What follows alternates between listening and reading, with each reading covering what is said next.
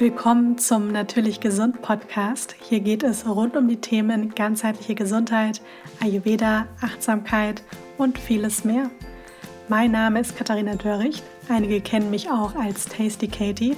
Ich bin Ernährungstherapeutin, Yoga- und Pilateslehrerin und unterstütze dich auf dem Weg hin zu einem gesünderen und glücklicheren Leben. Werbung. Wenn es um das Thema Darmgesundheit geht, dann empfehle ich sehr gerne Omega-3-Fettsäuren zu supplementieren. Ich nehme sie auch schon eine ganze Zeit. Das sind essentielle Fettsäuren und man weiß mittlerweile auch, dass sie sich ganz positiv auf die Darmflora auswirken können, dass sie entzündungshemmend sind, dass sie ganz wichtig sind für eine gesunde Gehirnfunktion und vieles mehr. Und essentiell, weil der Körper kann sie alleine nicht ausreichend bilden. Das heißt, wir müssen sie über die Nahrung und eventuell eben über Nahrungsergänzungsmittel zu uns nehmen. Und das Omega-3-Supplement, was ich nehme, ist von Sunday Natural. Das ist ein Omega-3-Komplex, enthält 400 Milligramm DHA und 200 Milligramm EPA. Und da sind auch wirklich 90 Kapseln drin. Das heißt, man kommt damit wirklich auch eine ganze Zeit lang aus. Ihr findet bei Sunday Natural generell eine große Auswahl an Produkten, die auf der Basis von natürlichen und pflanzlichen Inhaltsstoffen hergestellt werden. Und den Link dazu findet ihr in den Show Notes. Nutzt ihn sehr gerne, wenn ihr meine Arbeit unterstützen möchtet. Heute geht es um das Thema Zuckermythen, so die fünf häufigsten Mythen im Check. Denn ich werde auch natürlich als Ernährungsfachkraft immer wieder mit diesen Mythen irgendwie konfrontiert und gefragt, was ist dran? Und gerade zum Thema Zucker, generell zum Thema Ernährung, aber vor allem eben zum Thema Zucker gibt es wirklich eine ganze Menge an Mythen, die auch wirklich weit verbreitet sind. Und deswegen dachte ich, ich pick mir heute mal fünf von den Mythen raus und sage ein bisschen was dazu.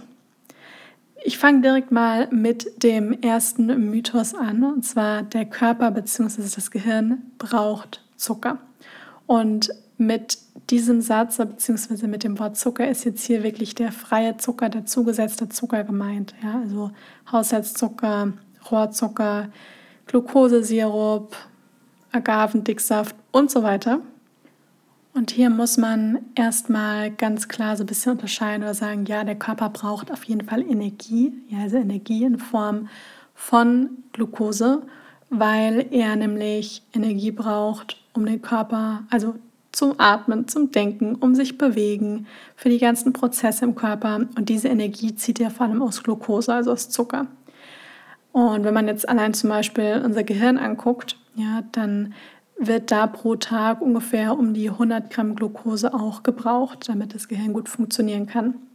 So Glucose ist aber jetzt nicht nur in einem normalen Haushaltszucker, also in dem zugesetzten weißen Zucker enthalten in den, und in den ganzen Sirupvarianten. Der Haushaltszucker, der besteht aus Glucose und Fructose, sondern Glucose ist eben auch in Kohlenhydraten enthalten, beziehungsweise der Körper baut Glucose sich auch aus anderen Kohlenhydraten eben ab, die zum Beispiel auch in Gemüse, in Obst, in Vollkorngetreide, in Hülsenfrüchten stecken. Und der Körper bzw. auch das Gehirn benötigen keinen raffinierten Zucker, um zu funktionieren. Ja, das ist tatsächlich ein großer Mythos, sondern es reichen hier tatsächlich komplexe Kohlenhydrate in Form von einer Kartoffel, Reis, Vollkorngetreide, ja, Obst, Gemüse, stärkehaltiges Gemüse, wie eben Kartoffel, Kürbis, Pastinake, rote Beete und so weiter. Ja. Also diese Glucose zieht sich der Körper eben auch aus diesen Dingen. Dafür braucht er keine Süßigkeiten zum Beispiel. Ja, das ist nämlich etwas, wo manchmal wirklich tatsächlich Leute sagen, ja, aber der Körper braucht doch ein bisschen Zucker. Und nee, das braucht er nicht, sondern das ist für unser Belohnungszentrum und für die Dopaminausschüttung und für ja ein kurzes Glücksgefühl, was ja auch vollkommen in Ordnung ist, wenn man sich dafür bewusst entscheidet und das mal mal sowas macht. Ja, ich esse auch mal, wenn ich wo eingeladen bin, was mit Zucker. Ähm, aber gerade das, was man eben so jeden Tag zu sich nimmt oder auch wenn man mit, mit dem Darm auch zu tun hat, also mit Verdauungsbeschwerden und auch generell auch Krankheiten vorbeugen möchte, ja, dann macht das schon Sinn, mal bewusst zu schauen, was ist in meinen Lebensmitteln, gerade auch in den Sachen, die jetzt fertig verpackt sind, ähm, auch wirklich drin und wie kann ich den Zucker in meiner Ernährung reduzieren. Weil das Schöne ist ja, man ist ja auch eigentlich viel freier, ja, wenn man nicht in so einem ständigen Heißhunger gefangen ist und kann dann auch Dinge mal in Maßen genießen. Und hat nicht das Gefühl, man, man ist so süchtig nach speziellen Lebensmitteln. Der nächste Punkt, und das ist vor allem, glaube ich, teilweise so in der Schule noch recht verbreitet oder auch wenn man ähm, Sport macht. Also bei mir war es als, als Kind auch so, dass das ein recht hartnäckiger Mythos war, wo auch ein ganz bisschen was richtig dran ist, ja, weil kurzfristig ist das besser, aber ähm, langfristig tut man sich damit jetzt nicht so wirklich einen Gefallen. Und zwar ist es der Punkt, Traubenzucker ist gut für die Konzentration. Das ist, glaube ich, relativ weit verbreitet. Damit wird ja auch von den Firmen, von den Herstellern auch so ein bisschen mit geworben. Ja, das ist gut für die Konzentration, gibt so einen kleinen Extra-Push. Und viele kennen das vielleicht, dass man eine wichtige Prüfung hat oder einen Wettkampf hat und dann soll man eben vorher Traumzucker essen, weil die Konzentration sich dann einfach steigert. Und erstmal ist tatsächlich das auch wirklich wahr, also das funktioniert auch, weil Traubenzucker ist reine Glucose. Das heißt, der Körper, also der, diese Glucose, geht, wie vorher auch schon mal beschrieben, äh, also wird direkt zur Energiegewinnung verwendet und die Glucose geht praktisch, wenn wir sie, wir lutschen sie auch praktisch richtig im, im Mund, das heißt, die geht direkt, direkt ins Blut über und putscht uns dann kurz auf und ermöglicht natürlich dann auch für einen kurzen Moment, dass praktisch die Konzentrationsphase eben kurz gesteigert wird. Tatsächlich hat man aber da herausgefunden, dass das nur für einige Minuten anhält. Und danach fällt eben dieser Blutzuckerspiegel rasant nach unten und der Körper stößt praktisch eine größere Menge Insulin ab und der Blutzuckerspiegel sinkt. Und hinterher hat man dann eigentlich nicht wirklich das Gefühl, dass man jetzt leistungsfähiger ist. Und das ist auch tatsächlich so. Ja, und dann kommt man auch in so einen Zuckerteufelskreis. Dann isst man natürlich den nächsten und ich weiß noch früher, meine ähm, Schwester, die hat äh, Leichtathletik gemacht und war auch ganz viel auf Wettkämpfen. Und wenn man, wenn sie so einen kurzen Sprint vor sich hatte, dann wurde da auch tatsächlich Traubenzucker vorgegeben.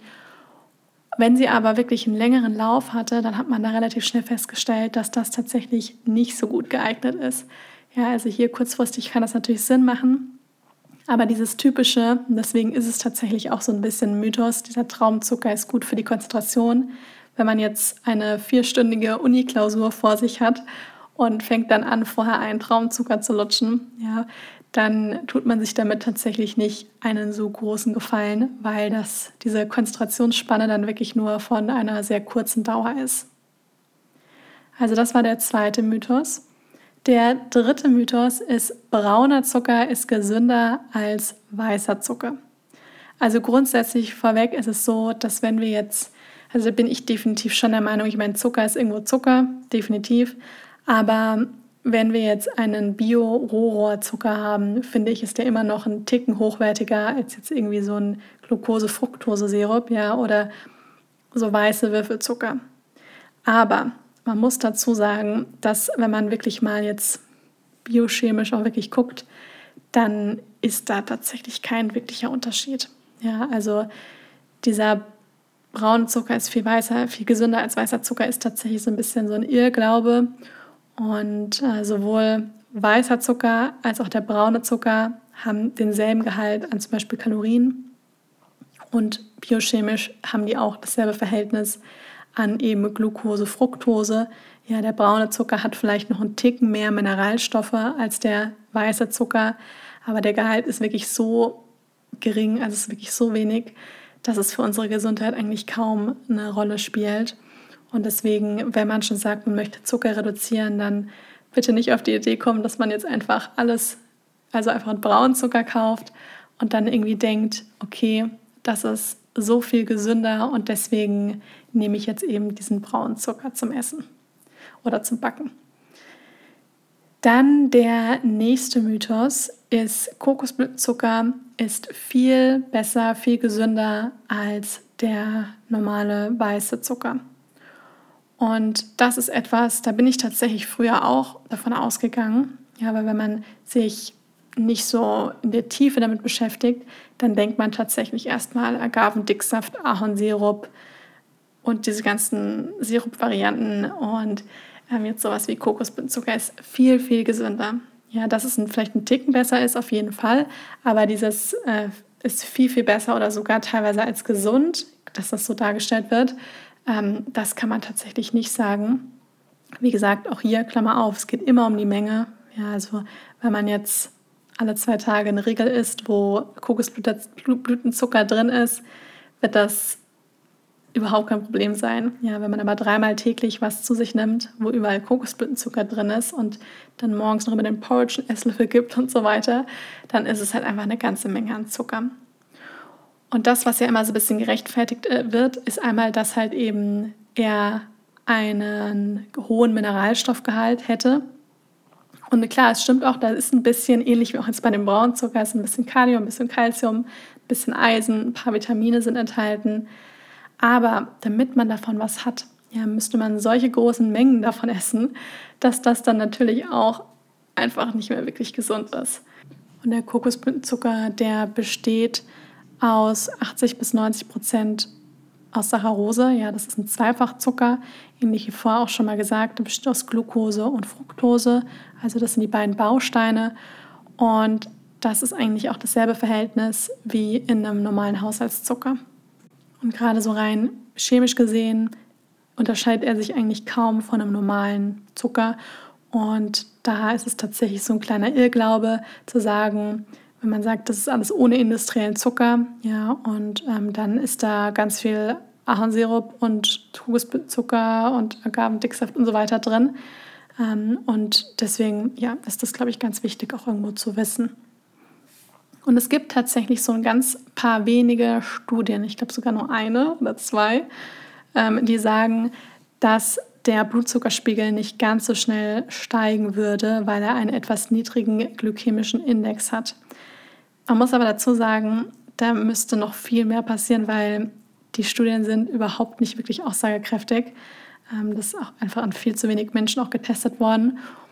Und wie schnell und wie stark der Blutzuckerspiegel ansteigt, hängt auch einfach natürlich auch mit dem Ballaststoffgehalt von einem Nahrungsmittel zusammen. Das heißt, klar, wenn ich natürlich jetzt etwas backe, wo ich ein bisschen Kokosblütenzucker zum Süßen verwende und da sind aber noch viele Nüsse drin, da ist ein hochwertiges Kakaopulver drin, da sind vielleicht noch andere gute Fette drin, da ist ein Vollkornmehl drin, dann ist das natürlich in der Summe viel besser für unseren Blutzuckerspiegel, als wenn wir jetzt einfach nur eine Packung Gummibärchen essen, ja, wo ähm, praktisch Zucker pur ohne Ballaststoff und Co. drin ist. Das heißt, das muss man natürlich auch immer bedenken.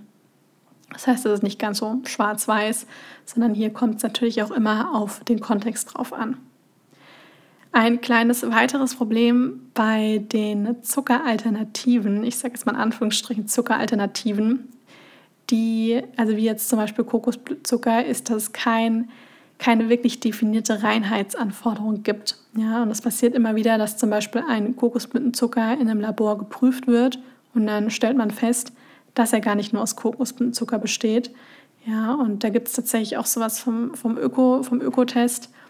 Und der, der hat vor, also die haben vor längerem in einem Labor 20 verschiedene Kokosblütenzucker also testen lassen und davon enthielten fast die Hälfte Fremdzucker, wie zum Beispiel Rohrzucker. Ja, das ist da auch so ein bisschen das Problem. Deswegen auch hier immer nochmal nachdenken und gut überlegen und auch hier sich einfach informieren, ja, nicht einfach äh, dran glauben, wenn jemand sagt, irgendwie ohne Industriezucker, sondern selber immer nochmal die Zutatenliste angucken und wirklich schauen, was da noch drin ist. Ja, und wie gesagt, ich will damit auf gar keinen Fall sagen, dass man nie wieder Zucker zu sich nehmen soll. Überhaupt nicht. Ich bin auch ein Fan von dieser 80-20-Regel. Ja, wenn man gesund ist und es einem auch gut geht, dass man zu 80 Prozent ja, eine zuckerarme und gesunde Ernährung einfach verfolgt und dann 20 Prozent auch mal Ausnahmen macht. Ja, und ähm, an einem Geburtstag auch mal ein Stück Kuchen genießt. Und das, das ist ja vollkommen in Ordnung. Ja, ich will halt nur, dass man dass man darüber einfach ein bisschen Bescheid weiß und dass man dann auch bewusst auch Entscheidungen treffen kann. Dann der nächste Mythos, und zwar, das ist eigentlich auch schon der letzte Mythos, und zwar Fruchtsäfte sind gesund. Ja, das ist tatsächlich etwas, wo ich, wie ich immer nur jedem empfehlen kann, gerade wenn man auch, ob man jetzt abnehmen möchte, ja, oder wenn man auch Verdauungsprobleme hat und einen hohen Zucker, Anteil in der Ernährung hat. gerade so diese ganzen Fruchtsäfte und Softdrinks und so weiter, die man vielleicht zwischen den Mahlzeiten trinkt oder noch am Abend, dass man die wirklich streicht. Ja, auch hier, wenn man mal irgendwie einen Wanderausflug macht, dreimal im Jahr und man möchte gerne eine Apfelsaftschorle trinken, ja, irgendwo auf der Alm, natürlich kann man das machen. Aber wenn man halt eben jeden Tag einen halben Liter oder sogar einen Liter teilweise Apfelsaft trinkt, ja, dann ist das einfach eine ganze Menge an puren Zucker. Und so viel anders kann man das tatsächlich auch gar nicht wirklich nennen. Weil der Unterschied ist halt wirklich zwischen einem Saft und einem Smoothie, ist, dass bei einem Smoothie noch das volle Obst verwendet wird. Das heißt, hier sind noch die Ballaststoffe drin und die sind ebenso wertvoll, wenn es um die Auswirkungen des Blutzuckerspiegels geht. Und hier wollen wir eben diese starken Schwankungen vermeiden. Wenn wir aber jetzt aber Saft trinken und jetzt zum Beispiel den Apfel einfach nur auspressen, also durch den Entsafter geben, dann erhalten hier, also wir tatsächlich nur noch den reinen Fruchtzucker, der da drin ist, ohne Ballaststoffe und Co. Natürlich sind da auch so ein paar Nährstoffe auch mit drin, aber das ist einfach viel zu wenig und das ist in erster Linie eine ganze Menge an Zucker. Und gerade auch bei Kindern, da kann ich nur, ich meine, ich sage es immer, muss man Vorsicht genießen, weil ich habe selber noch keine Kinder und ähm, weiß, vielleicht ist es dann komplett anders, aber die wirklich von klein auf auch daran zu gewöhnen, dass sie nicht die ganze Zeit nur Saft bekommen, sondern in erster Linie wirklich auch Wasser oder ungesüßte Kräutertees. Wenn dann den Saft wirklich mal sehr stark verdünnen, ja, dass da einfach ähm, in erster Linie Wasser drin ist und vielleicht nur noch ein Viertelglas Saft, ja, so ein bisschen für den Geschmack. Aber ansonsten würde ich da auf jeden Fall schauen, dass man das den eben nicht als alltägliches Getränk die ganze Zeit gibt. Und es wird ja manchmal so ein bisschen verglichen und ich kann diesen Vergleich auch irgendwo verstehen, wenn man den reinen Zuckergehalt anguckt. Ja, dann wird oft mal so ein Vergleich gestellt mit einem Glas Apfelsaft und einem Glas Cola, dass die eigentlich genauso viel Zucker enthalten. Und das ist tatsächlich auch wirklich, also das ist wirklich so, ja. Aber natürlich finde ich, so Vergleiche muss man manchmal mit Vorsicht genießen, weil ich meine, da sind wir uns wahrscheinlich irgendwo einig, dass so eine industriegefertigte Cola ja viel ähm, ungesünder ist, als jetzt, wenn ich jetzt einen guten Bio-Apfelsaft irgendwo kaufe. Aber wenn man runter, es runterbricht auf den Zucker, dann ist hier tatsächlich gleich viel Zucker enthalten. Und deswegen würde ich eben immer darauf achten, dass man nicht den ganzen Tag Saft trinkt. Ja, und von daher ähm, ist dieser, ist es tatsächlich ein Mythos, dass man eben sag, sagt, Fruchtsäfte sind super gesund. Und dass das vielleicht auch für jeden so ein bisschen logisch ist, wenn ich das erkläre, ist, dass wenn wir jetzt zum Beispiel uns einen Apfelsaft zubereiten würden, also wir entsaften den selber und wir bräuchten, wir wollen wirklich ein schönes, volles Glas Apfelsaft, dann bräuchten wir wahrscheinlich ungefähr fünf Äpfel, dass wir überhaupt diesen Saft bekommen. Ja, oder man macht eben einen Mix aus ganz viel verschiedenem Obst. Und wenn wir jetzt sagen würden, okay, wir bereiten uns unser Frühstück zu und wir wollen dazu eben noch Obst essen, dann wäre das meistens wahrscheinlich ein Apfel. Ja, oder vielleicht als Snack sagen wir jetzt mal zwei Äpfel, aber mehr ja in der Regel eigentlich nicht. Und ähm, klar, ein Apfel macht jetzt nicht super lange satt, ja, aber natürlich merkt man dann schon mehr, dass man was im Bauch hat durch diese enthaltenen Ballaststoffe, tritt halt schon so ein kleines Sättigungsgefühl ein. Und wenn wir eben diesen puren Saft haben, könnten wir ja theoretisch locker irgendwie vier Gläser trinken und sind danach vielleicht mal ganz kurz ein bisschen satt, weil man dieses Gefühl hat, wenn man sehr viel getrunken hat. Aber das, das verschwindet ja praktisch sofort wieder. Ja. Und hier kann man sich auch eigentlich wirklich denken, dass das die Natur eigentlich nicht vorgesehen hat, dass wir, dass wir dieses Obst die ganze Zeit entsaften. Ja, weil die Frucht gibt es als Ganzes, da sind Ballaststoffe enthalten und die sorgen dafür, dass diese Fructose äh, langsam ins Blut gelangt und dass das Obst uns auch irgendwo auch sättigt. Und im Saft hingegen sind die Ballaststoffe einfach nicht mehr enthalten und da tritt dann auch kein Sättigungsgefühl ein, also das bleibt aus. Und so haben wir einfach dann eine ganze Menge an Zucker, die dem Körper dann zur Verfügung stellt. Und der gehört dann tatsächlich dann auch irgendwo zu diesen freien Zuckern. Und da ist ja auch ganz klar die Empfehlung, dass wir auf keinen Fall mehr als 25 Gramm freien Zucker am Tag zu uns nehmen. Und wenn man viel Saft trinkt, dann kommt man da tatsächlich sehr, sehr schnell drauf oder sogar auch drüber. Deswegen hier, wenn man sich zum Beispiel auch einen Saft macht, dann kann ich nur empfehlen, dass man überwiegend Gemüse verwendet Und wenn man dann wirklich mal einen Saft trinkt, dann immer darauf schauen, dass es vielleicht nicht auf nüchternen Magen ist, sondern dass man davor was gegessen hat, ja, dass der Blutzuckerspiegel nicht so schnell ansteigt und wenn, dann immer lieber das ganze Obst essen. Also das waren jetzt die fünf Mythen zum Thema Zucker. Ich hoffe sehr, dass sie vielleicht euch ein bisschen weitergeholfen haben und dass ihr da jetzt ein bisschen mehr Klarheit verspürt. Ich kann mir vorstellen, vielen war das vielleicht auch schon bewusst, ja, dass das alles ein Mythos ist. Wenn nicht, dann hoffe ich natürlich, dass ihr ein bisschen was Neues dazugelernt habt und das auch in die Praxis umsetzen könnt. Denn ganz viele Dinge sind tatsächlich auch einfach eine Gewohnheit.